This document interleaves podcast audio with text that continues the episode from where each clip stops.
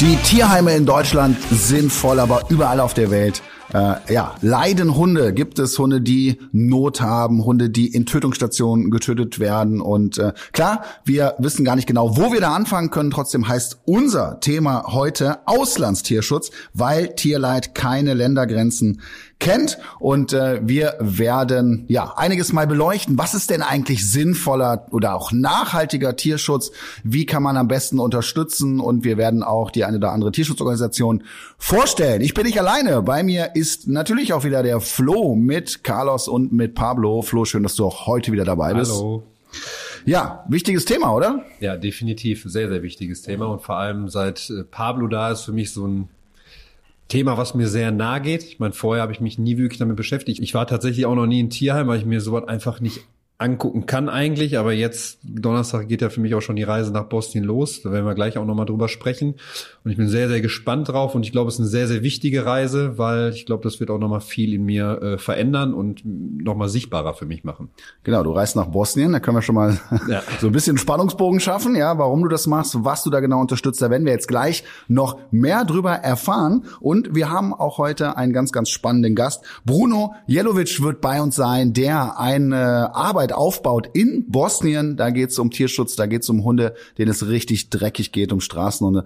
Darüber werden wir sprechen.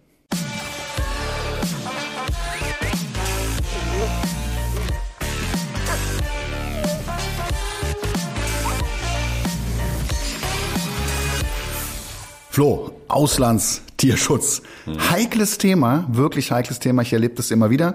Ähm, da scheiden sich so ein bisschen die Geister. Ne? Es gibt halt ganz viele, die sagen, hör mal, die deutschen Tierheime, die sind auch alle voll. Mhm. Ja, ähm, äh, wir, wir haben das Thema mit Fass ohne Boden. Es kommen immer mehr Hunde aus dem Ausland hier hin, die teilweise dann auch hier, weil es eine Überforderung darstellt, äh, in den Tierheimen landen und so weiter. Ja, aber äh, trotzdem ja, ist es einfach ein Thema Leid gibt's überall und das ist, glaube ich, auch so ein bisschen deine Meinung, ne? Und ich teile Definitiv.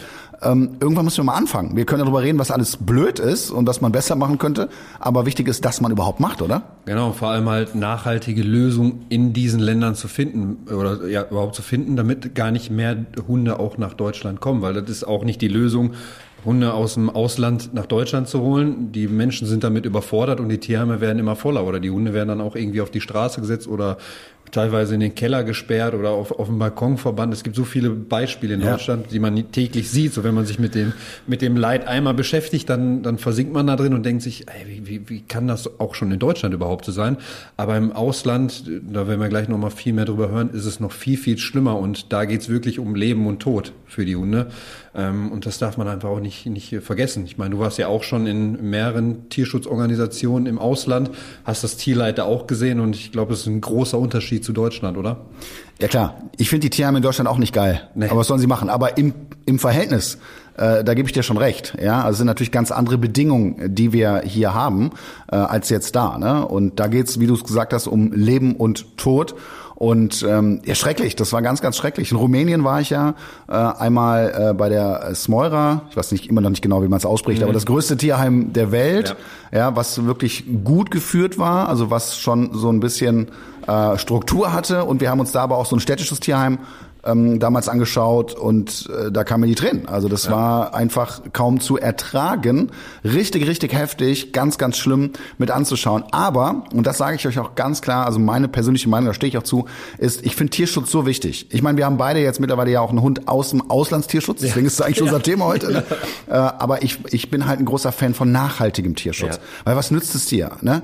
Ähm, wenn ich das Gefühl habe, hey, jetzt kommen hier 100 Hunde im Transporter nach Deutschland und nachmittags sind 120 Hunde Hunde äh, kommen da wieder an, ja, irgendwie von der Straße und so weiter. Und da finde ich es wichtig, auch einfach mal die Wurzel des Übels zu erkennen. Und das kann länderübergreifend auch unterschiedlich sein. Ja, was kann man da machen, äh, dass das auch äh, mittel- bis langfristig eben kein Problem mehr darstellt, ne? Weil und das sage ich dir auch ganz ehrlich als Hundetrainer, ich sehe es ja. Ich, ich, wir haben einen sehr großen Anteil auch bei mir in der Hundeschule von Tierschutzhunden, was ich erstmal gut finde. Aber und da muss man auch ehrlich sein, ich habe auch ganz, ganz viele Fälle, wo die Menschen dann mit ihrem Hund überfordert sind. Die wollen was Gutes tun.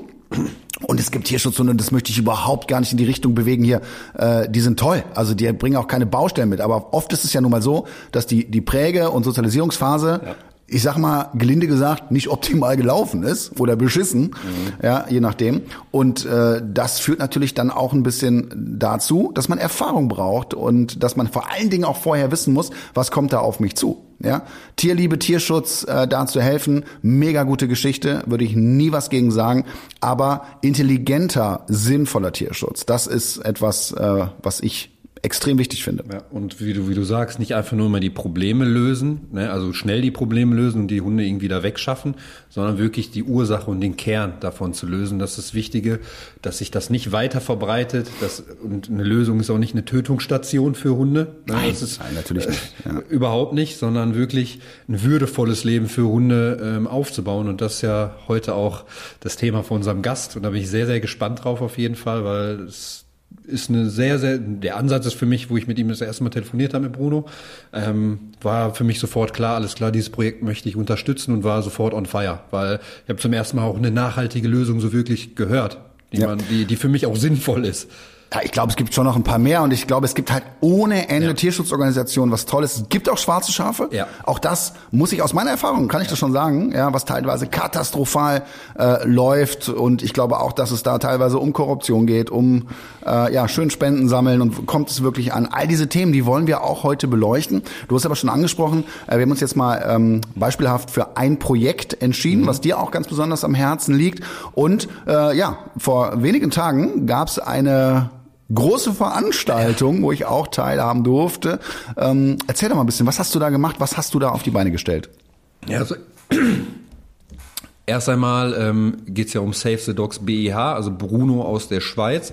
Ich habe seine Videos tatsächlich immer bei TikTok und Instagram gesehen. Ich, wenn man einmal anfängt, so äh, Tierschutzvideos dann auch zu machen, so über, über Pablo und sowas, dann bekommt man die Sachen ja auch immer angezeigt im Algorithmus. Ne? Dann bekommt man auf einmal nur noch Tierheim-Videos und dann wurde der mir öfter angezeigt und ich habe den Mann gesehen, wie der äh, zwischen Hunderten von Hunden stand und einfach geheult hat. Und das hat mich so berührt, dass ich ihm irgendwann unter dem Video geschrieben habe, wenn du Hilfe brauchst, melde dich. Ich habe mir natürlich nichts dabei gedacht, weil das schreiben dir wahrscheinlich auch viele andere Menschen. Und dann hat er mir irgendwann in einer Fragerunde, ich habe gar nicht gesehen, dass er mir gefolgt ist, hat er mir geschrieben, wann kommst du mich mal im Bosnien besuchen? Und dann habe ich darauf geantwortet und dann haben wir uns zum Telefonieren verabredet. Und dann kam eins zum anderen. Ich habe über dieses Projekt geredet, ich habe dafür quasi Werbung gemacht, wenn man so sagen kann. Und dann hat mir jemand geschrieben, wie wär's denn mal mit einem äh, Charity-Tattoo-Event? Und ich dachte mir, alles klar, ist eine gute Idee und dann habe ich gesagt, warum machen wir das nicht einfach mal ganz groß? Hatten dafür jetzt zweieinhalb Wochen Zeit für die Planung. Dementsprechend war auch alles ein bisschen chaotisch und wir wurden auch völlig überrannt. Aber ich habe äh, dann einfach gesagt, okay, wir machen ein Event. Ich habe meine ganzen Kontakte spielen lassen, die ich so habe. Ein Tattoo-Studio hat sich gemeldet, ähm, welches ich über zwei Ecken kenne und meinte, du kannst unsere Location nutzen. Ich habe Aufrufe bei Instagram gemacht und es haben sich so viele Leute gemeldet. Am Ende ja. waren über zehn Tätowierer, zwei Piercer da. Wir hatten Tombola-Gewinne, ich glaube 800 Tombola-Gewinne mit einer Playstation 5. Wir hatten Kinderschminken, eine kleine Hüpfburg, äh, die erst größer sein sollte, die uns aber abgesagt hatte. Wir hatten Foodtrucks da, einen Getränkewagen und habe gesagt, wir machen einfach so einen geilen Tag für alle, für Familie, für Hunde, für Erwachsene. Ähm, jeder kann Geld spenden oder kann einfach nur kommen und was essen und was trinken und alles geht halt am Ende in die Organisation. Wir haben vorher schon bei bei Instagram einen Spendenaufruf gemacht, in drei Tagen 20.000 Euro gesammelt. Ja, das war auch Wahnsinn. Das war Wahnsinn. Ja, Der zweite Spendenlink ist auch schon wieder, ich glaube, über 8.000 Euro jetzt mittlerweile. Mega, mega. Und an dem Tag, nach Abzug der Kosten, da entstehen natürlich auch Kosten, da macht nicht jeder natürlich umsonst, ne? ein Klowagen kostet Geld, haben wir, ich glaube, 18.000 Euro eingesammelt. Ja. Richtig, richtig geiles Ding. Ja, also da bewundere ich dich auch, was du da auf die Beine gestellt hast, dein Netzwerk äh, benutzt hast, ja, und wie viele Leute da waren, auch ja. an dem Tag. Ja, ich habe ganz, ganz viele Gespräche da geführt, äh, extrem spannend. Und es ist, glaube ich, auch sehr gut was zusammengekommen ja. an dem Tag, ne? Und wofür das Ganze ist und was damit gemacht wird, das werdet ihr heute in dieser Folge hier erfahren. Und damit kommen wir zu unserem heutigen Gast und äh, wir freuen uns ganz besonders, dass du heute da bist, Bruno Jelovic von Save the Dogs BIH. Hallo Bruno. Hallo André. Mega, dass du dir die Zeit nimmst und äh, du bist auch, glaube ich, gerade aktuell in Bosnien. Ist das richtig? Ich nehme mir sehr, sehr gerne die Zeit. Danke euch für die herzliche Einladung und für die Möglichkeit, dass eigentlich das erste Mal in einem Podcast dabei bin.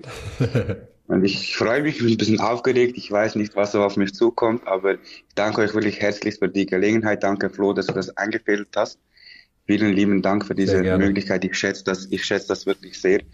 Und genau, wir sind gerade seit Sonntag wieder in Bosnien und wollen hier hoffentlich so viel wie möglich in dieser Zeit erreichen. Ja, genau, da werden wir heute noch ganz viel drüber sprechen, über äh, eure Arbeit da. Aber fangen wir doch mal ein bisschen privater an. Also ich glaube, was unsere Zuhörer auch interessiert ist, ähm, wie bist du denn eigentlich zum Tierschutz gekommen? Wie ist da deine Geschichte? Erzähl doch mal. Also ich will hier ganz offen und ehrlich sein. Vor diesem Projekt hatte ich mit Tierschutz gar nichts am Hut. Ähm, ich hatte mich nie damit auseinandergesetzt. Ich habe nie irgendwo gespendet und das aus eigentlich einfachem Grund, weil ich habe mir immer gedacht, überall gibt's Leid, Natur, Mensch, Tier. Es gibt unendlich viele Organisationen, aber nirgends wird's wirklich besser. Und darum dachte ich mir immer, dass die meisten solchen Organisationen eigentlich alles Scharlatane sind und es nicht besser wird, weil ich habe mich immer gefragt, weißt du, es gibt ja wirklich so viele, überall kommt so viel zusammen und gefühlt wird das Leid eigentlich überall nur größer, es wird dann nirgends wirklich kleiner. Und darum habe ich nie, nie an sowas gedacht und bei, bei mir hat das eigentlich völlig völlig planlos und, und äh, aus dem Moment heraus angefangen, also eigentlich völlig spontan, ohne Planung, ohne Vorbereitung, ohne gar nichts. Ähm, wir waren damals auf Besuch bei meiner Familie in Bosnien und zwischen dem Dorf von meiner Mama und meinem Papa ist eine wunderschöne Natur, circa 700 Meter über Meer. Und viele Menschen in Bosnien improvisieren, also nützen die Natur für Müllentsorgung. Das heißt, die fahren in die wunderschöne Natur raus und schmeißen einfach alles weg, was sie haben. Und so viel Müll liegt prinzipiell in der Natur in Bosnien rum. Und bei dieser Strecke, zwischen dieser Strecke, war genauso eine Stelle und da waren zwei Hunde rausgeschmissen worden. Und am Anfang sind wir hingegangen, haben die gefüttert, aber es hat uns extrem leid getan, die einfach dort wieder zu lassen. Und dann haben wir überlegt, was können wir machen, wo könnten wir mit ihnen hin. Wir hatten zu dem Zeitpunkt auch keinen eingezäunten Garten. Wir hatten nur einen so kleinen Vorgarten aus Beton, aber nichts irgendwie, wo der Hund sich wohlfühlen würde, sagen wir mal so. Klar ist alles besser als, als so ein Ort, aber dass es auch hundegerecht wäre. Und dann sind wir damals ein bisschen allgemein rumgefahren, haben allgemein Hunde gefüttert und haben ständig überlegt, was machen wir, was machen wir, was machen wir. Und dann hat irgendwann mein Vater gesagt, komm, nimm die einfach zu uns, wir, wir lassen die hier und dann schauen wir weiter. Eine konnten wir einfangen, ziemlich freiwillig ist die mit uns mitgekommen. Und der andere, wir vermuten, es war der Bruder, dem hatten wir keine Chance einzufangen. Ich habe dann beim zweiten bzw. dritten Tag, als wir selber machtlos waren, habe ich Leute bezahlt, habe fünf Leute bezahlt, die uns helfen sollten, den Hund einzufangen. Hat auch nicht funktioniert. Später habe ich herausgefunden, dass wir die ganze Zeit in einem ehemaligen Minenfeld waren. Ui, ui. Weil dort war Krieg, damals der Balkankrieg. Und mein, mein Großvater war damals auch in der Verteidigung, also im Krieg. Und als ich dem erzählt habe, wo ich den Hund gesucht habe, der, der, der, der hat mich gepackt und gesagt, geh da nie wieder rein. Da gibt's noch so viele Minen, die unentdeckt sind. Und da kannst du jederzeit, ja, kannst, kannst dich mitnehmen. Und wir konnten diesen Hund nicht retten. Wir, wir waren dann beim Tierarzt, haben äh, Betäubungsmittel genommen, haben es ins Fleisch reingesteckt, er hat es gefressen, ist, ist abgelegen. Und kaum waren wir zwei Meter bei ihm, ist er irgendwie wieder aufgestanden und weg. Wir haben es fünf Tage lang versucht und fünf Tage lang konnten wir nichts tun. Ich muss dazu auch sagen, im Nachhinein hätten wir vielleicht anders gemacht. Zu diesem Zeitpunkt hatte ich keine Ahnung von gar nichts. Ich wollte den Hund einfach nur quasi retten. Hat aber nicht geklappt. Einen Tag später haben wir einen, einen zweiten Welpen, äh, die Mila, äh, gefunden, auch auf dem Müll, aber auf einer anderen Müllhalde. Müllhalde. Und prinzipiell werden überall Hunde in Bosnien auf solchen Orten entsorgt. Ja. Sprich, entweder auf dem, auf dem Müll oder dort, wo es halt keiner sieht. Mhm. Und dann sind wir damals ähm, quasi alle ein, zwei, drei Monate wieder nach Bosnien, haben versucht, Hunde zu füttern, haben medizinisch geholfen, was wir konnten. Aber mir wurde sehr schnell bewusst, hey, das ist eigentlich gar keine langfristige Lösung. Weil du bietest ihnen quasi für den Moment etwas und was ist danach? Mhm. Wann war das genau? 2018. 2018 hast du damit gestartet. Ja. Okay, okay. Genau. Und irgendwann kam mir so die Idee, hey, Bosnien hat ja mega viel schönes Land. Warum baust du nicht eine Hunderanch? Zu diesem Zeitpunkt hatte ich weder einen Account für Save the Dogs BH noch sonst irgendwas. Es lief alles über meine private Seite. Und die übrigens damals auch Coach Bruno hieß und nicht der Godfather of Dogs. Weil ich musste die Seite auch so nützen. Ich war oder bin immer noch selbstständiger Personal Trainer und auch mit der Verbindung vom eigenen Gym. Quasi war das mein Account, um das alles voranzutreiben. Aber ich konnte diese Reichweite nützen, um Save the Dogs aufzubauen. Und eins kam dem anderen sehr schnell nah. Ich äh, habe mich entschieden, okay, ich gründe einen Verein in der Schweiz. Ich eröffne eine Seite und starte. Zu diesem Zeitpunkt war ich aber circa zehn Jahre schon nicht mehr in Bosnien. Ich hatte dort keine Kontakte, ich hatte gar nichts. Als ich das vorletzte Mal da war, aber habe ich einen jungen Fotografen kennengelernt.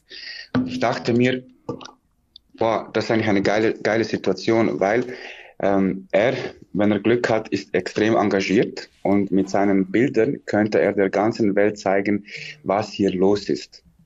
Er könnte allen da draußen zeigen, was ist los in Bosnien, warum brauchen wir diese Hilfe und vor allem, wer weiß, welche Möglichkeiten würde es ihm als Fotograf eröffnen. Er war zu diesem Zeitpunkt 17 oder 18 und ich habe quasi diese Vision in ihm und dem Projekt gesehen. Und dann habe ich ihn davon erzählt, ihn überzeugt. Und ich, ich habe mir auch von Anfang an einen Lohn von mir aus bezahlt. Ich habe ihm 200 Euro bezahlt, damit er das auch nicht gratis machen muss. Und habe ihm erklärt, hör zu, das ist quasi erst der Anfang, wer weiß, was wir gemeinsam erreichen können. Und er hat auch angefangen und nach zwei Wochen kommt einfach nichts mehr. Und ich habe ihm 800 Euro das erste Mal geschickt und 200 für den Lohn. Also 800 Euro für Futter und alles, was er benötigt, so damit wir starten können. Nach zwei Wochen kommt nichts, kommt nichts, kommt nichts und irgendwie hatte ich so ein mulmiges Gefühl. Dann meldet sich der nicht mehr, meldet sich der nicht mehr gegen drei Tage um, vier Tage um, fünf Tage um. Und dann schreibe ich dem so, hör zu, einfach so als Bluff, ich weiß, dass du das Geld geklaut hast, ich schicke jetzt Leute zu deinem Vater und dann werden wir schauen, was passiert. Und dann schreibt er gleich zurück, ja, es tut mir mega leid, ich, ich, ich, ich habe ein neues Handy gekauft damit und bla bla bla und ich dachte mir, boah, du kleine, du kleine Ratte, hätte ich nur von Anfang an gewusst, dann hätte ich keine Zeit verloren, dann hätte ich weiterschauen können. Aber das hat mir kurzzeitig Türen geöffnet, dass ich dachte, es wären Türen. Und zwar hat eine Gruppe äh, Frauen, die das schon seit über zwölf Jahren machen, Tierschutz vor Ort, haben davon gehört, ein Junge aus der Schweiz will helfen, dies, das, jenes, und haben dann mich kontaktiert und ich war in dem Moment komplett imponiert. Ich dachte, wow, mach das mal so lange, halt das aus, das 10, 12, 15 Jahre lang zu machen. Und ich dachte, ich habe genau dieses Team, welches ich gesucht habe. Nach zwei Wochen Zusammenarbeit ist mir aufgefallen, dass sie eigentlich nicht jedem Hund helfen möchten, sondern eher die, die bei ihnen gerade in der Nähe sind. Wenn es schon am anderen Stadtteil sind, dann gehen die da nicht hin, weil sie sagen, ja, die haben eigene Spender, dies, das, jenes. Dann habe ich schnell gecheckt, ihnen geht es nicht mal zwingend um die Hunde, sondern um die Spenden. Ich erzählte ihnen die Idee von der Ranch. Die sagten mir, nein, das geht nicht, der Staat lässt das nicht zu und so weiter und so fort. Da dachte ich mir auch schon, warum soll der Staat das ja nicht zulassen? Aber okay, ich dachte, mal schauen, ich habe jetzt mal Leute, komm, ich starte jetzt einfach mal. In der dritten Woche ruft mich der Tierarzt an, mit dem ich heute noch zusammenarbeite. Das ist die ähm, Veterinarska Stanica Fauna, das heißt, äh, also Tierarztstation Fauna, die ist in Vitez in Bosnien. Und Tomica heißt dort der Tierarzt, der ruft mich an und sagt, hör zu, wir müssen reden. Die Chefin von denen hätte ihn angerufen, beziehungsweise sei vorbeigekommen und hat ihm vorgeschlagen, Rechnungen zu manipulieren, weil wir sind ja aus der Schweiz und können das bezahlen. Und da hatte ich quasi diese Bestätigung, die ich eigentlich gebraucht habe, um zu wissen, mit diesen Leuten kann ich nicht arbeiten. Und später ist mir auch, ist mir auch bewusst geworden, warum die keine Lösung wollten. Weil der Punkt ist, sagen wir, die finden heute einen überfahrenen Hund. Locker spenden 10, 20 Menschen für diesen Hund. Sie verarzten den Hund, aber was ist danach? Danach ist er wieder auf der Straße. Und die hoffen, dass dem so schnell wie möglich wieder was passiert, damit die wieder die Spenden ausschlachten können. Keine Transparenz, kein Zugang, kein nix. Und ich habe verstanden, wenn ich mit diesen Leuten zusammenbleibe, ende ich selber als Krimineller, ob gewollt oder ungewollt. Weil die hätten mich reingeritten. Ohne dass ich es vielleicht bemerkt hätte. Mhm. Und ich wusste, ich muss entweder es damit aufhören, schon nach einem Monat, oder mich irgendwie umorientieren. Zum Glück hatte ich zu diesem Zeitpunkt noch meinen Vater in Bosnien, aber mein Vater war leider fast blind. Er ist deswegen auch IV-Rentner gewesen aus der Schweiz heraus. Und er konnte in dem Sinne nur bedingt helfen, weil er hat halt fast nichts gesehen. Und dann habe ich Valentino kennengelernt, mit dem ich heute noch zusammen arbeite. Hat eigentlich von Anfang an. Und Valentino ist, ist so, der Mann ist ehemaliger Kriegsveteran. Er hat sich früh pensioniert vor circa fünf Jahren. Er war Chef von über 5000 Mitarbeitern, hat immer noch seine kleinen, also seine Firmen, die er aber alles über zu, von zu Hause aus steuern kann. Er lebt in einem kleinen Paradies für bosnische Verhältnisse. Das ist in Rostovo, ist die Strecke zwischen Travnik und Bugojno. Ist äh, auf einem Berg, ist wirklich richtig, richtig schön. Ich sage wenn ihr das mal seht, ist wirklich paradiesisch dort oben. Und dann habe ich diesen Mann kennengelernt und ich, ihr müsst euch vorstellen, ich war damals 27, 27, 27 und da stehst du von einem gestandenen Mann mit allen Wassern gewaschen, ich noch voll tätowiert, für bosnische Verhältnisse komplett daneben und, und muss diesen Mann überzeugen, Hunde zu retten. Aber es ist mir gelungen und wir sind seit diesem Tag ein Team. Er hat mir geholfen, auch ein, ein allgemeinen Team aufzubauen, weil der Punkt ist, er war zu diesem Zeitpunkt mein absoluter Jackpot. Der Mann ist vernetzt ohne Ende. Er weiß, wie es hier unten läuft. Er kennt die Preise von allem. Er kennt Leute für so ziemlich alles. Er braucht nicht unser Geld. Wir brauchen seine Zeit. Der hat bis und mit heute noch nie einen Lohn von Save the Dogs gehabt. Alles, was er macht, macht er von sich heraus. Und das ist mittlerweile extrem viel. Sein rechtes Bein spürt er nicht mehr. Der war damals zwei Jahre lang auf der Intensivstation, weil er auf eine Mine getreten ist im Krieg aber der läuft und tut und macht, als, als wäre nichts. Wenn du das alles nicht weißt, würdest du niemals denken, wie schwer verwundet das der war. Ja, also wahnsinnig spannende Geschichte, Bruno. Ähm, ja. Da will man einfach auch noch weiter zuhören. Ähm, und man hört jetzt hier auch raus, das ist wirklich komplett von null entstanden. Ne? Also das heißt, ja. äh, du hast dann irgendwann die, die, Not gesehen, ja, und hast es langsam ja. aufgebaut.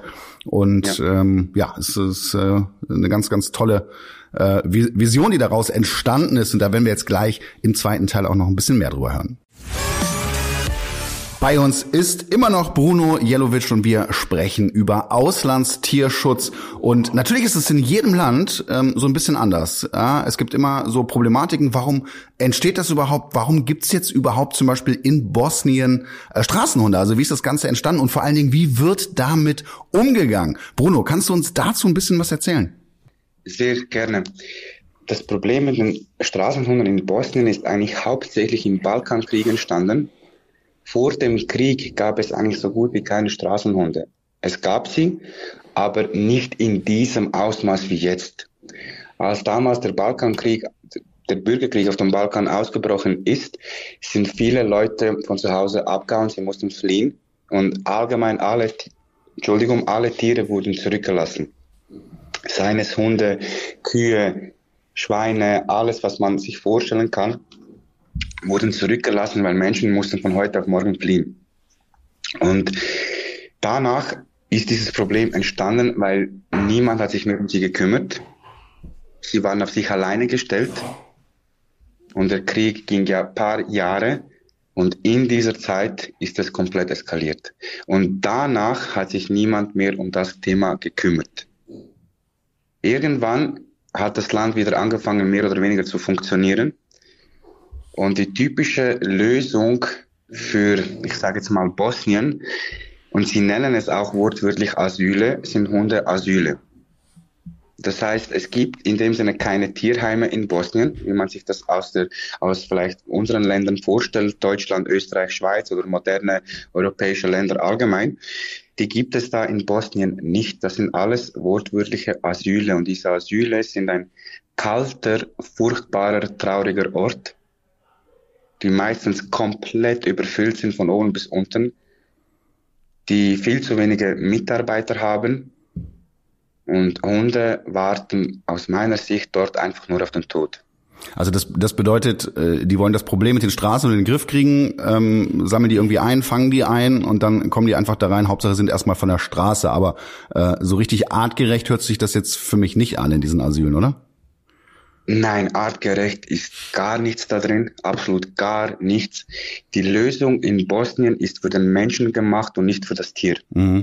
Das heißt, dass sich die Menschen nicht mehr an den Hunden stören, aber wie es den Hunden geht, interessiert dann niemanden. Mhm. Jetzt gibt's ja auch in vielen Ländern so äh, ja, Tötungsstationen als Lösung.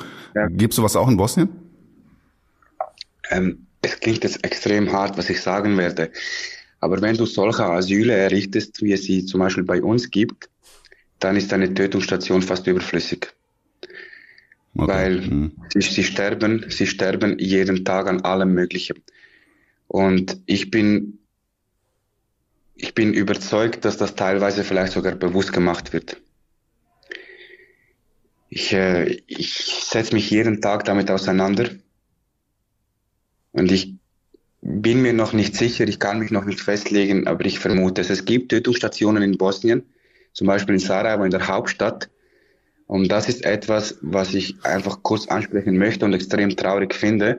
Sarajevo als Hauptstadt von Bosnien bekommt eigentlich die meisten Spenden ab von ganz Bosnien.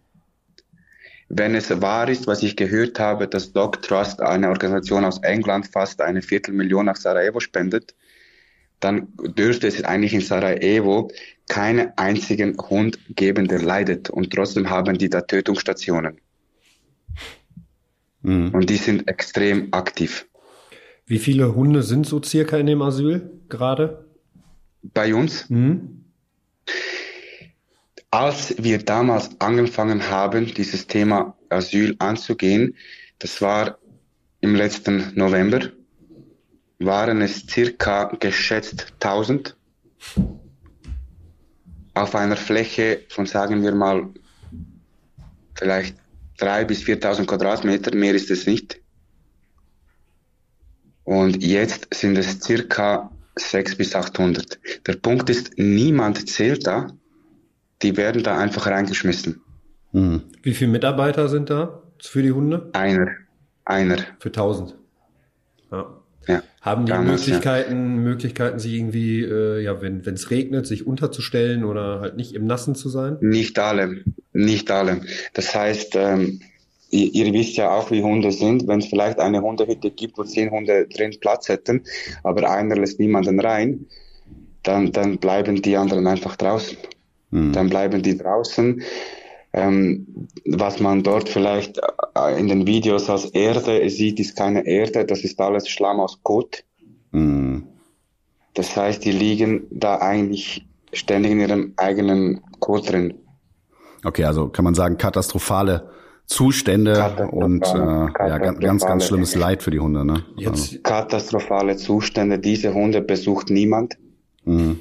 Weil der Punkt ist, ähm, jeder nicht falsch verstehen. Normal denkender Mensch hat Angst, dahin zu gehen. Nicht wegen den Hunden. Die sind alle so lieb, wenn man kommt. Aber die Parasiten, die dort in der Luft mm, sind. Ja, das kann man sich vorstellen. Ja.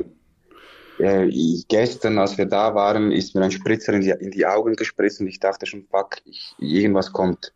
Mm. Zum Glück ist bis jetzt nichts, aber es ist wirklich schlimm da oben. Richtig, richtig schlimm. Jetzt kommt ja der, der Winter. Wie sieht's da für die Hunde ja. aus? Also jetzt wird's ja richtig kalt, auch in Bosnien. Ja. Der Punkt ist, die meisten Fälle der Hunde sind komplett verfilzt ohne Ende mhm. da oben. Weil es kommt dahin sehr wenig Sonne. Es kommt schon Sonne, aber es kommt vielleicht ein, zwei Stunden am Tag Sonne hin, drei, wenn es hochkommt. Das heißt, diese Erde trocknet da oben nie. Und dadurch wird, wird das Feld der Hunde immer schwerer, schwerer und schwerer und schwerer. Ich habe gestern versucht, so ein bisschen auszurechnen, wie viel schwerer ist der Hund nur wegen dem kaputten Fell. Und ich könnte mir vorstellen, dass es locker fünf Kilo zusätzlich sind, die da drauf drücken. Und das Fell kann ja nicht mehr wärmen. Es ist nur eine Last. Es ist extrem entzündet. Und ich vermute, dass jeder Hund, den das betrifft auf dem Asyl, den Winter nicht überlebt. Hm. Schrecklich, ganz, ganz schrecklich. Was mich jetzt nochmal interessiert, du hast jetzt gesagt, okay, äh, das war damals der Krieg, ne? Äh, die haben sich wahrscheinlich dann unkontrolliert vermehrt über viele Jahre, mhm. also dadurch ist das Problem entstanden, äh, verstehe mhm. ich. Gibt es denn Maßnahmen, also ich bin ja immer so für, für nachhaltigen Tierschutz, ja, also ja. Ne, dass es ja. möglichst gar nicht mehr vorkommt oder dass man die Zahl reduzieren kann, ja. mit zum Beispiel Kastrationsarbeiten oder, oder mit mhm. irgendwas, gibt es da Bemühungen vielleicht auch vom Staat, ja, oder von der Politik, äh, gegen dieses Problem vorzugehen oder ist das einzige Problem jetzt, äh, wir fangen die ein und bringen die in diese Asyle? Es gibt, ähm, als ich damals ganz, ganz frisch damit angefangen habe, ist mir erzählt worden, dass jedes, jeder Kanton so quasi einen Cheftierarzt hat und dass dieser äh, ein Budget bekommt für Kastrationsprogramme. Das können zwischen 50 bis 100.000 Euro monatlich sein. Mhm. Aber traurige Tatsache ist, dass mit diesem Geld da unten kein Hund kastriert wird. Also Korruption, oder? Diese, ja, mhm. extrem. Okay. Extrem, extrem.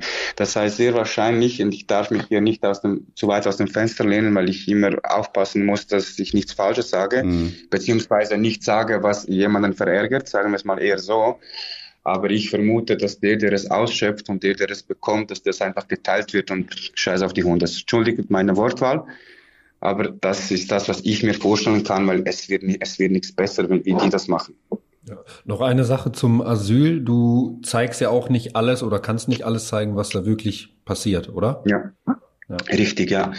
Ähm, beim Asyl ist es so, ähm, ich kann das offen sagen, dass ich indirekt einen Maulkorb habe. Ähm, damals, als wir uns entschieden haben, äh, das Asylthema anzupacken, ähm, war quasi der Deal, wir dürfen niemanden schuldig machen für, dieses, für diese Thematik, was Politik betrifft. Ähm, niemand will einen schlechten Ruf bekommen. Und dementsprechend darf ich A, nicht erzählen, wer für das alles verantwortlich ist. B, darf ich nicht alles zeigen, was da oben los ist. Meiner Meinung nach zeige ich euch vielleicht maximal 20, 30 Prozent. Mhm. So, jetzt arbeitest du mit diesem Asyl ja so, so ein bisschen zusammen. Wie, wie reagieren die da auf dich? Also sagen die, boah, super, endlich kommt jemand, unterstützt uns oder, oder, oder hilft uns da oder holt, holt da die Hunde raus oder so? Oder, also kriegst du da Zuspruch von denen oder ist es eher schwierig? Ähm, dadurch, dass die da oben nur einen einzigen Mitarbeiter haben und dieser Mitarbeiter arbeitet dort von acht bis zwölf, und danach. Also, ganz kurz nochmal, ganz kurz nochmal. Ja. Da sind tausend Hunde, äh, völlig überengt, viel zu viel, es kommen immer wieder neue. Ja. Wir haben einen Mitarbeiter, der wahrscheinlich sowieso schon maximal überfordert ist, logisch, das geht ja, geht ja gar nicht. Und der arbeitet von acht bis zwölf. Und dann? Von acht bis, und dann geht er auf unsere Ranch arbeiten. Und Weil die, und die Asylhunde sind dann einfach da unter, äh, auf sich gestellt. Ja, mhm. ja, ja, ja. Das ist heftig. Das, äh, wie wie sieht's denn da? Die, die, Erzähl. Die könnten locker drei, vier Mitarbeiter dahinstellen, um die zu bezahlen. Mhm. Weil das Geld bekommen sie. Sie bekommen von, von drei Gemeinden bekommen, sollten sie ja nicht Geld für dieses Projekt bekommen. Wahnsinn. Eigentlich. Wie, sieht's denn da mit äh, Fütterung der Hunde aus? Also gibt es genug Essen für die? Nein, nein. Das Budget ist berechnet für zwei bis 250 Hunde, äh, für 200 bis 250 Hunde. Und der Rest wird mit äh, altem Fleisch von Metzgern improvisiert. Da kommt ein Lastwagen einmal in der Woche hin, der das auskippt und dann können die Hunde davon essen.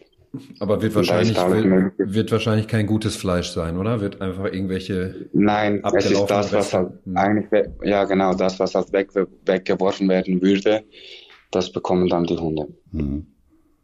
Wahnsinn. Und das ist katastrophaler Zustand dort. Weil dieser Lastwagen kommt einmal in der Woche. Wenn, so viel ich weiß, der kommt auch nicht jeden Tag. Und dieses Essen, welches es gibt, das, das, das kann nie im Leben jeder Hund davon essen. Und vor allem, ihr wisst ja auch, wie das ist, dann gibt es natürlich stärkere und schwächere. Und wenn du um, ums Überleben kämpfst, dann ja. die lassen einander nicht essen. Ja, das ist, das ist vollkommen klar. Aber auch dann nachvollziehbar, ja, in, in so einer Situation. Der ist der Stärkste überlebt, ne? Und ähm, ja, kann also schrecklich, schrecklich, schrecklich, schrecklich, ganz, ganz schlimme äh, Zustände. Äh, so jetzt hast du gesagt, ey, du kannst es nicht mehr sehen, du willst was machen, du hast eine Vision und über diese Vision mhm. werden wir im nächsten Teil sprechen. Bruno, du hast Land gekauft und äh, eine eine Ranch eröffnet und möchtest dort äh, Straßenhunden, ich sag mal, ein Zuhause geben und ihnen alles geben, was sie so als Hund brauchen, also ein artgerechtes Halten von von Hunden. Erzähl doch mal ein bisschen darüber, wie hast du das gemacht? Wie viele Hunde gibt's jetzt aktuell da bei dir und wie läuft so der Alltag ab? Ähm, damals, als ich irgendwann diese Vision mit, mit der Ranch und mit dem Land hatte, ähm, wurde mir natürlich auch bewusst, dass das eigentlich aus meiner Sicht die beste Lösung überhaupt wäre, weil ähm, es gibt das unendlich viele Organisationen im Ausland. Und die überfluten äh, die, die, die modernen europäischen Länder mit den Hunden aus dem Ausland. Ja. Und wiederum landen diese Hunde sehr schnell wieder in Tierheimen oder werden weitervermittelt und, und, und, und, und. Mhm. Wahnsinniger Stress für die Hunde, nicht gut für die Hunde. Und auch die Menschen, die es betrifft, die leiden ja auch mit. Und ich dachte mir, warum gibt man diesen Hunden, wo die Probleme sind, nicht in ihrem eigenen Land ein artgerechtes Leben? Ich bin kein Shelterfreund. Ich mag absolut keine Shelter. Shelter sind für mich eigentlich reine Gefängnisse und nichts anderes. Ja. Ich, äh, ich weiß, was der Hund benötigt. Der Hund benötigt sehr viel Platz. Er muss rennen können, er muss toben können, er muss spielen können, er braucht Futter, er braucht Wasser, er braucht medizinische Versorgung und menschliche Liebe. Und dann war für mich sehr schnell klar, wie macht man das? Und die Hunde Ranch ist aus meiner Sicht eine nachhaltige Lösung, weil wir haben dann ein Hektar Land gekauft, auf der jetzt 215 bis 220 Hunde leben. Sie leben in verschiedenen Gehegen im Rudel zusammen. Das wäre jetzt auch meine Frage gewesen. Also das heißt, äh, ihr sortiert das, ihr schaut, wer passt da gut zueinander, damit es ja, auch äh, ja. keinen sozialen Stress gibt untereinander oder Hunde ja. da total gemobbt oder, oder auch, auch verletzt werden. Na, das heißt, ihr habt so verschiedene, genau. verschiedene Rudel. Richtig, mhm. richtig. Wir haben verschiedene Gehege, verschiedene Rudel. Und kurz um hier reinzuschneiden, ich bin extrem stolz, wie, wie das Team von mir das macht und handhabt, weil ihr müsst euch vorstellen, keiner von denen hat irgendeine Hundeausbildung oder Tierausbildung oder sonst irgendwas. Das gibt's hier unten auch gar nicht. Mhm. Außer Tierarztausbildung findest du hier in dem Sinne keine Ausbildungen. Und sie machen das wirklich richtig, richtig gut. Es ist nicht so, als hätten wir auf der Ranch noch nie einen Fall von, von Beißerei oder sonst was ja, gehabt. Das Natürlich ist klar. Ja, ja, ja. Aber, aber ähm, die machen das wirklich richtig, richtig, richtig gut. Ich bin da mega stolz drauf. Und ihr könnt euch vorstellen, zum Beispiel auf einer Fläche von, das größte Gehege bei uns ist circa 4000 Quadratmeter groß oder 5000 und da leben, glaube ich, drei Sekunden. Die ja. haben da wirklich Platz, die können mhm. toben, die können rennen, die können, die können leben. Mhm. Ja, also hört sich super an. Also ich finde auch deine Vision genial und das Besondere bei dir, das kann man ja auch sagen, dass du sagst, äh, warum nicht im eigenen Land, warum nicht ein artgerechtes ja. Leben liefern? Das heißt, das Thema Adoption oder Vermittlung steht bei dir jetzt gar nicht so im Vordergrund, oder? Gar nicht, eigentlich absolut, um ehrlich zu sein, im Hintergrund. Ähm, ich habe die offizielle Bewilligung vom Schweizer Staat, dass ich jedes Jahr eigentlich 50 Hunde importieren dürfte in die Schweiz. Und seit ich dieses Projekt mache, habe ich keine 50 Hunde importiert. Die wollten mir diese Bewilligung auch schon entziehen. Die sagten, ja, weil du musst jedes Jahr musst du überlegen, wie viele Hunde hast du importiert. Und wir schreiben halt fast jedes Jahr keinen. Und dann wollten die mir diese Beziehung, äh, diese, diese äh, Bewilligung entziehen. Die sagten, ja, du brauchst die ja nicht. Aber ich gesagt, ja, seid doch froh. seid doch froh, dass ich das nicht mache wie all die anderen. Aber lasst sie mir doch bitte, wenn ein Hund ein schönes Leben irgendwo haben kann, dass ich das auch trotzdem richtig durchführen darf. Das heißt, wir sagen zwar prinzipiell eigentlich, pushen wir absolut keine Adoptionen, aber wenn ein Hund ein wunderschönes Zuhause bekommt, bin ich der Erste, der Ja sagt. Aber aus der Erfahrung heraus weiß ich, dass man wahnsinnig vorsichtig sein muss bei der Vermittlung von Straßenhunden. Ja, ja. Weil viele Menschen haben vielleicht ein gutes Herz, aber sind schnell überfordert. Das ist auch genau das Thema heute. Also das kann ich dir auch aus, aus meiner Praxis raus bestätigen. Das ist ein Riesenproblem. Ja, deswegen finde ich deinen Ansatz äh, höchst interessant. Na, aber es ist ja trotzdem die Frage, äh, jetzt hast du da 200 Hunde. Ich glaube, es ist auch geplant, äh, jetzt, da kann, kann der Flo auch gleich noch was zu sagen. Mhm. Es ist ja auch einiges passiert hier auch in den letzten Wochen, ne, dass ihr hier Vollgas gegeben habt, ja. äh, noch äh, so eine weitere Ranch da aufzubauen. So, aber jetzt ist ja meine Frage, okay, jetzt holst du die Hunde da raus und ich, ich kenne das mhm. so aus mhm. anderen Ländern, ja, da sind jetzt wieder Plätze frei, in, die, in diesem Asyl zum Beispiel, ne, und die nächsten mhm. werden eingesammelt und kommen jetzt wieder hin. Also ich frage jetzt mal ganz provokant, ist es nicht am Ende dann doch ein, ein, Fass ohne Boden oder hast du Hoffnung, dass das in den nächsten Jahren irgendwann äh, auch irgendwie in den Griff kommen kann in Bosnien? Also mein Plan wäre es eigentlich langfristig gesehen, dieses Asyl so rasch als möglich zu schließen, ja. um ehrlich zu sein. Ähm, weil in diesem Asyl, das kriegst du nie wieder sauber das muss man vielleicht ein, zwei Jahre mal einfach stehen lassen und keine Ahnung, wie man das handhaben möchte. Aber mein persönliches Ziel wäre es eigentlich, dieses Asyl zu schließen. Des Weiteren war am Anfang die Abmachung, sprich, ich darf niemanden schlecht machen, der dafür verantwortlich ist. Mhm.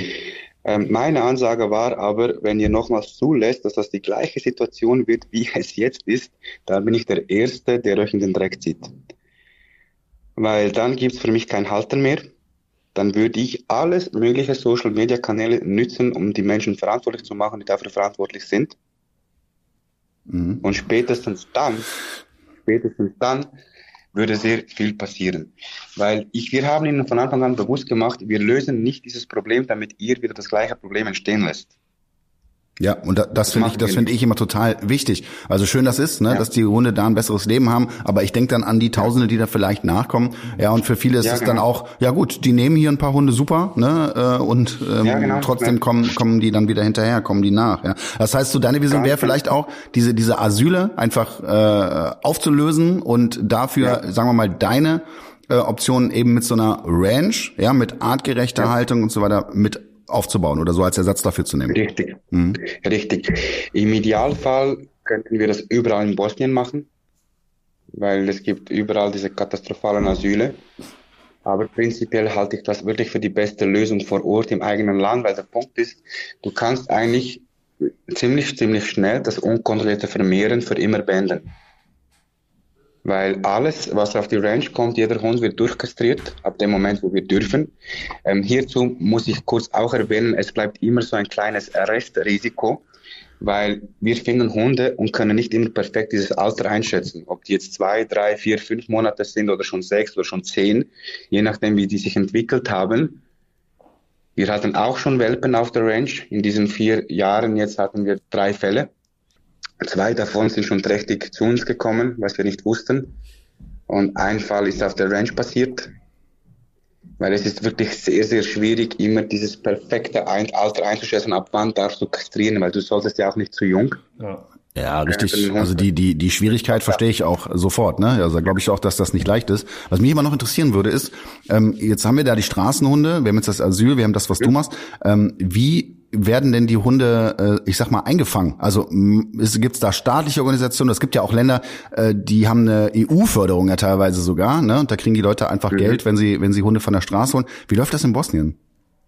In ähm, Bosnien gibt es keine EU-Forderungen, weil ist ja kein europäischer Staat, äh, in dem Sinne keine Europäische Union. Ja, das ist richtig. Aber es, also es gibt keinerlei Anreiz oder so für die Leute jetzt äh, Hunde auf der Straße nein. einzufangen und zum Asyl zu bringen. Okay. Mhm. mhm. Nein, nein, aber äh, für so wie ich es aktuell vermute, ich kann das noch nicht bestätigen, aber für die Tierärzte. Weil wenn die Hunde einfangen und ins Asyl stecken, kriegen die wahrscheinlich Geld. Mhm. Und das möchte ich herausfinden, ob das wirklich so ist. Ich kann das noch nicht bestätigen. Aber da bin ich dran. Aber ich höre auch raus, du, du gehst an den Kern der Sache, ne? Also du, du sagst nicht ja, einfach nur so, hey ja. komm, äh, ich baue hier sowas und die Hunde haben ein schönes Leben, ja. sondern du klingst dich da schon weiter ein, gehst da mutig voran. Ja, das, das finde ich total gut. Ich muss, ich muss, weißt du, weil ich, ich möchte ja diesen Hunden vor allem langfristig richtig helfen. Mhm und auch vor allem nachhaltig. Das ist mir mega wichtig und ich muss versuchen herauszufinden, wo sind überall diese Probleme, damit ich gegen diese Probleme ankämpfen kann. Weil sonst machen die mit uns Ping-Pong, sprich wir holen zehn raus, die bringen zehn nach. Mm, genau, ja. Jetzt äh, eine Frage zu, also zu, zur Vision und zur Ranch. Wir haben ja mhm. schon, wir haben ja schon eh intensiver darüber gesprochen, aber das ist ja nicht nur die Lösung, dass die Hunde dort leben, toben und Essen bekommen, sondern man möchte ja oder du möchtest ja auch noch weitergehen mit dem Projekt, ne? dass da wirklich irgendwann auch mhm. ähm, Mitarbeiter sind, die mit oder oder Freiwillige, die dorthin kommen und mit den mhm. Hunden auch mal spazieren gehen, dass da Trainer sind, die die Hunde so ein bisschen vom Kopf her beschäftigen, also dass ja, das wirklich richtig, ja. ein würdiges Leben ist und nicht einfach nur wir stellen euch jetzt auf die Ranch und ihr könnt da toben, sondern auch ja auch mal was erleben und auch mal raus aus der Ranch, ne? Ja. Ja, genau. Ähm, es ist so, in Bosnien ist meine Erfahrung, Menschen, die Hunde füttern gehen auf den Straßen und schöne Bilder für Social Media machen, solche findest du überall. Weil in Social Media gut dastehen tun sehr viele sehr gerne. Täglich aber mehrere Schubkarren Kot von den Hunden wegfahren, das ist hier verpönt. Alleine schon Kot anfassen ist hier verpönt. Weil wir zum Beispiel auf der Ranch, die wir, die da arbeiten, wir werden von den meisten aus der Bevölkerung komplett ausgelacht. Mhm. Wir sind dreckig, wir sind krank, wir sind dies, das, jenes, alles Mögliche. Das heißt, du findest hier unten extrem schwierig tierliebe Menschen, die dann nach täglich diese Arbeit auf der Ranch auch ausführen und lieb zu den Hunden sind. Es ist so schwierig, es ist so wahnsinnig schwierig. Und mein Ziel in dieser Schwierigkeit wäre trotzdem wachsen zu können, indem man gute Anreize schafft für diese Menschen, damit auch die Hunde nicht nur auf der Ranch leben, weil ich sage so, ich sage die Ranch aus meiner Sicht siehst du 60 Prozent perfekt. 40 Prozent fehlen an Mitarbeiter zum Beispiel, dass Leute die Hunde ausführen können täglich dass die Ranch dann nur noch ein Zuhause ist und zwingend Hundetrainer. Das würde ich mir für sie am meisten wünschen. Am meisten. Weil wir finden hier unten weit und breit, ich, ich habe schon mehrere Poster darüber gemacht und Aufrufe und Hilfe und ich finde einfach keinen im Umkreis von 100 Kilometer. Der nächste, den ich finde, ist in der Hauptstadt. Die bilden aber Polizeihunde aus und die wollen viel zu viel Geld. Mhm. Das lohnt sich nicht. Die wollen 250 Euro für einmal kommen. Das können wir nicht bezahlen. Ja. Und langfristig gesehen würde ich mir das so fest für die Hunde wünschen, dass die Hundetrainer haben, die auch ihre Köpfe beschäftigen. Ja. Da hatten wir ja auch mal ganz kurz drüber gesprochen. Ich weiß nicht, wie viel ich jetzt in so einem Podcast verraten darf, ne? aber natürlich Hundetrainer, das ist mein Thema. Ja? Äh, und äh, da würde es in Zukunft auch noch was geben, aber da können wir vielleicht noch mal drüber berichten ja. irgendwann. Ne? Ja. Aber ich sag mal, da sind wir dran bei dem Thema. Da würde ich mich so freuen, André. Weißt du, ich würde mir das so für die wünschen, weil es gibt Hunde, es ist ja wirklich schwierig, auch zum Beispiel eine Malinois zum Beispiel zu vermitteln. Das ist ja richtig schwierig. Hat der André zum Beispiel. Und solche Hunde solche Hunde verblöden auf der Ranch. Mm. Ich muss da ehrlich sein. Mm. Aber ich kann die ja auch nicht in jede Hand geben, vor allem eine ausgewachsene Malinois. Das, das kann sehr schnell in eine völlig falsche Richtung gehen. Ja, da brauchst du Fachpersonal. Also da brauchst du Leute, die Ganz genau. Erfahrung genau. mitbringen, die wissen, was sie tun. Gar keine Frage, ja. Ganz genau. Und dadurch kann ich als zum Beispiel solch einen Hund nicht überall hingeben. Aber wenn solch ein Hund auf einer Ranch richtig beschäftigt werden kann, mit ihm gearbeitet werden kann, dann muss er nicht mal zwingend vermittelt werden. Mhm. Und solche Hunde tun mir auf der Ranch leid, weil die Ranch ist ein schönes Zuhause, aber sie ist nicht für jeden Hund ein schönes Zuhause. Wenn aber dieser Hund diese Beschäftigung bekommen würde, dann wäre sie das. Jetzt, äh, sorry, jetzt äh, haben wir ja gut Geld in der letzten Zeit gesammelt ähm, für Range ja. Nummer zwei. Wie ist da der Stand? Wie groß ist das und wie weit ist es entfernt vom Asyl? Erzähl mal darüber. Ähm, die neue Range haben wir damals eigentlich hauptsächlich für die Rettung aus, der Hunde aus dem Asyl gestartet. Wir haben da äh, drei Hektar Land gekauft, also 30.000 Quadratmeter. Wir haben mit Notar, mit Gerichtskosten und Umschreibungen, mit Steuern etc.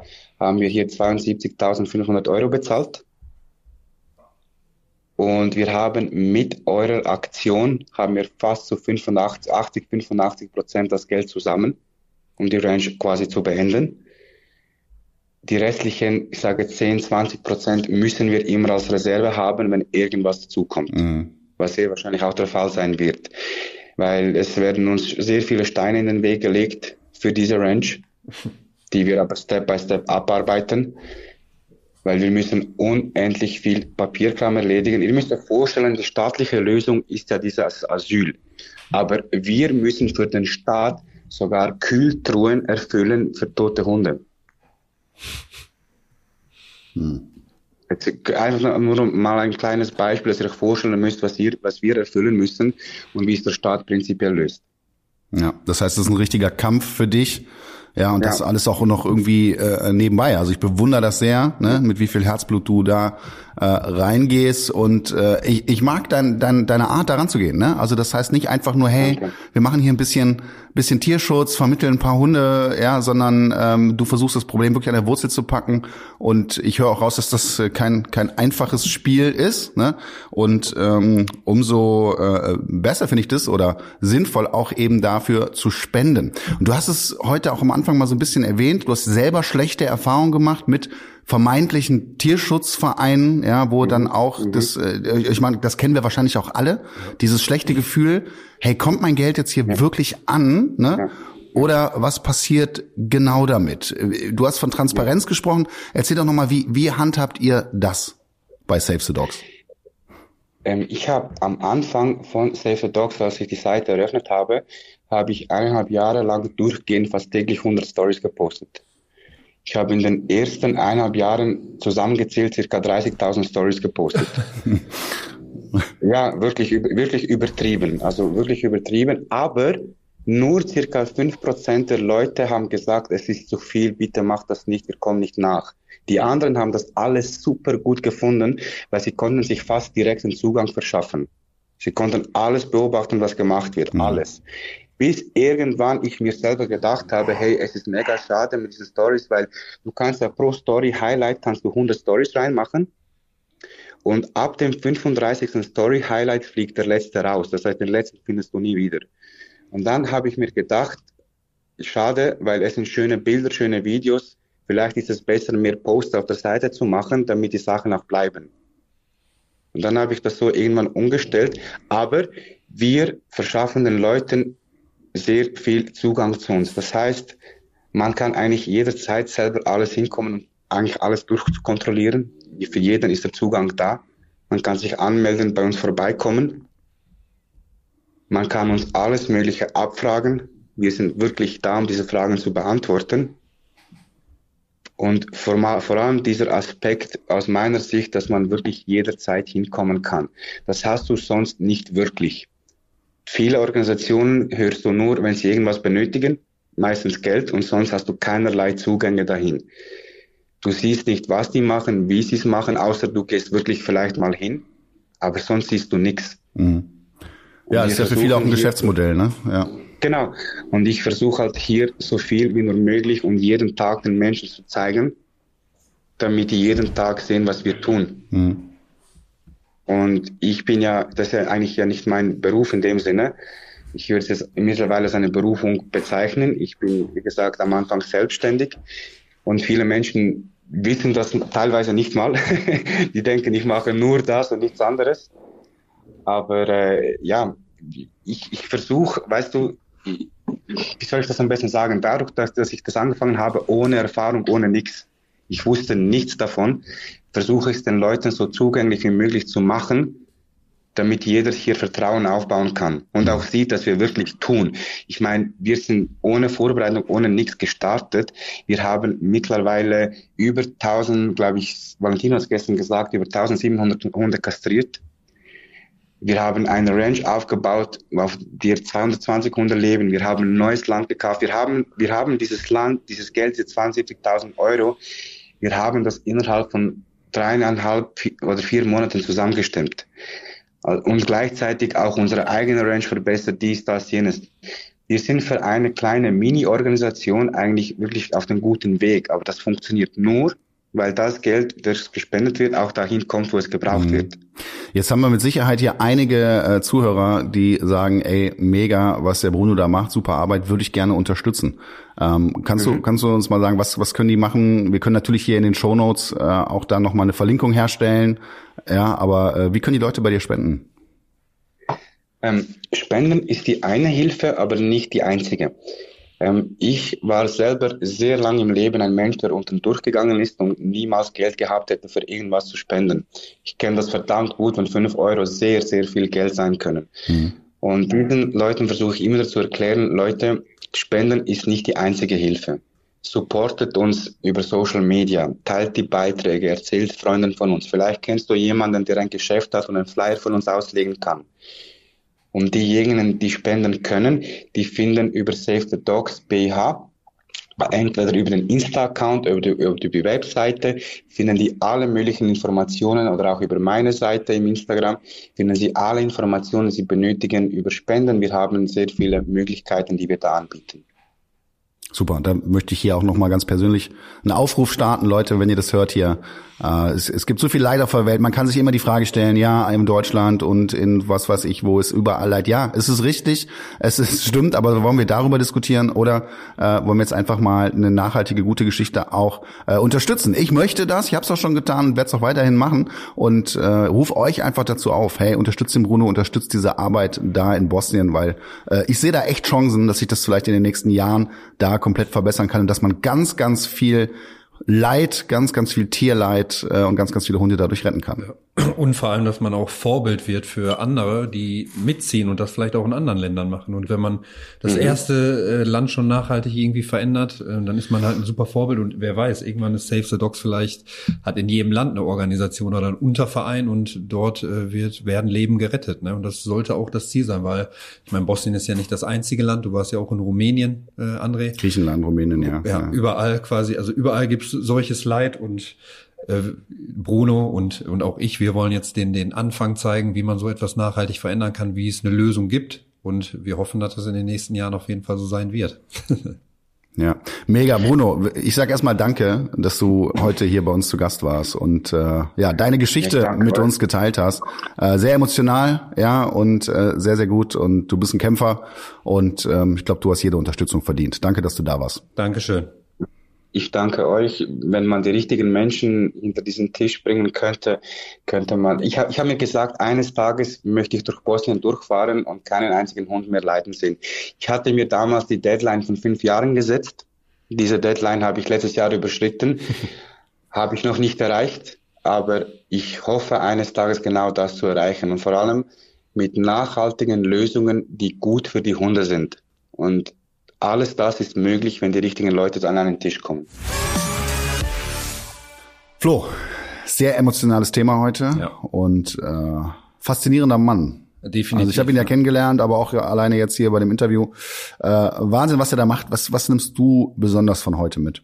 Ja, besonders nehme ich mit, dass einfach wichtig ist, dass man eine nachhaltige Lösung am Ende findet und nicht versucht, einfach nur die Probleme die ganze Zeit irgendwie zu lösen und den, den Hunden Futter zu geben, sondern wirklich ein Land zu verändern und ein Vorbild für andere Länder oder für andere Menschen zu sein, die sich auch dementsprechend einsetzen halt, weil am Ende des Tages werden immer weiter Hunde nach Deutschland geholt und hier die Tierheime überfüllt und dann haben wir wieder das Problem hier. Also wir, verlag, wir, wir verlagern das Problem eigentlich am Ende des Tages immer nur um und mhm. wir gehen gar nicht an die Ursache ran, so wie wir es ran sollten, ist meiner so Meinung nach. Tropfen auf einen heißen Stein. Genau, ja, sonst ja. wird man halt nie was verändern und man muss, ich glaube, das hat Bruno auch nicht so wirklich erzählt, was er auch noch vorhat, ist halt auch in Bosnien rumzufahren und halt in, an Schulen und Kindergärten zu gehen mit Hunden, Aufklärungsarbeit, weil man muss halt den Kern auch verändern und die, die Einstellung der Menschen, das was sehr, sehr wichtig ist, weil sonst wird sich halt nichts verändern. Die wachsen halt so auf, dass ein Hund oder ein Tier halt nichts wert ist. Ja.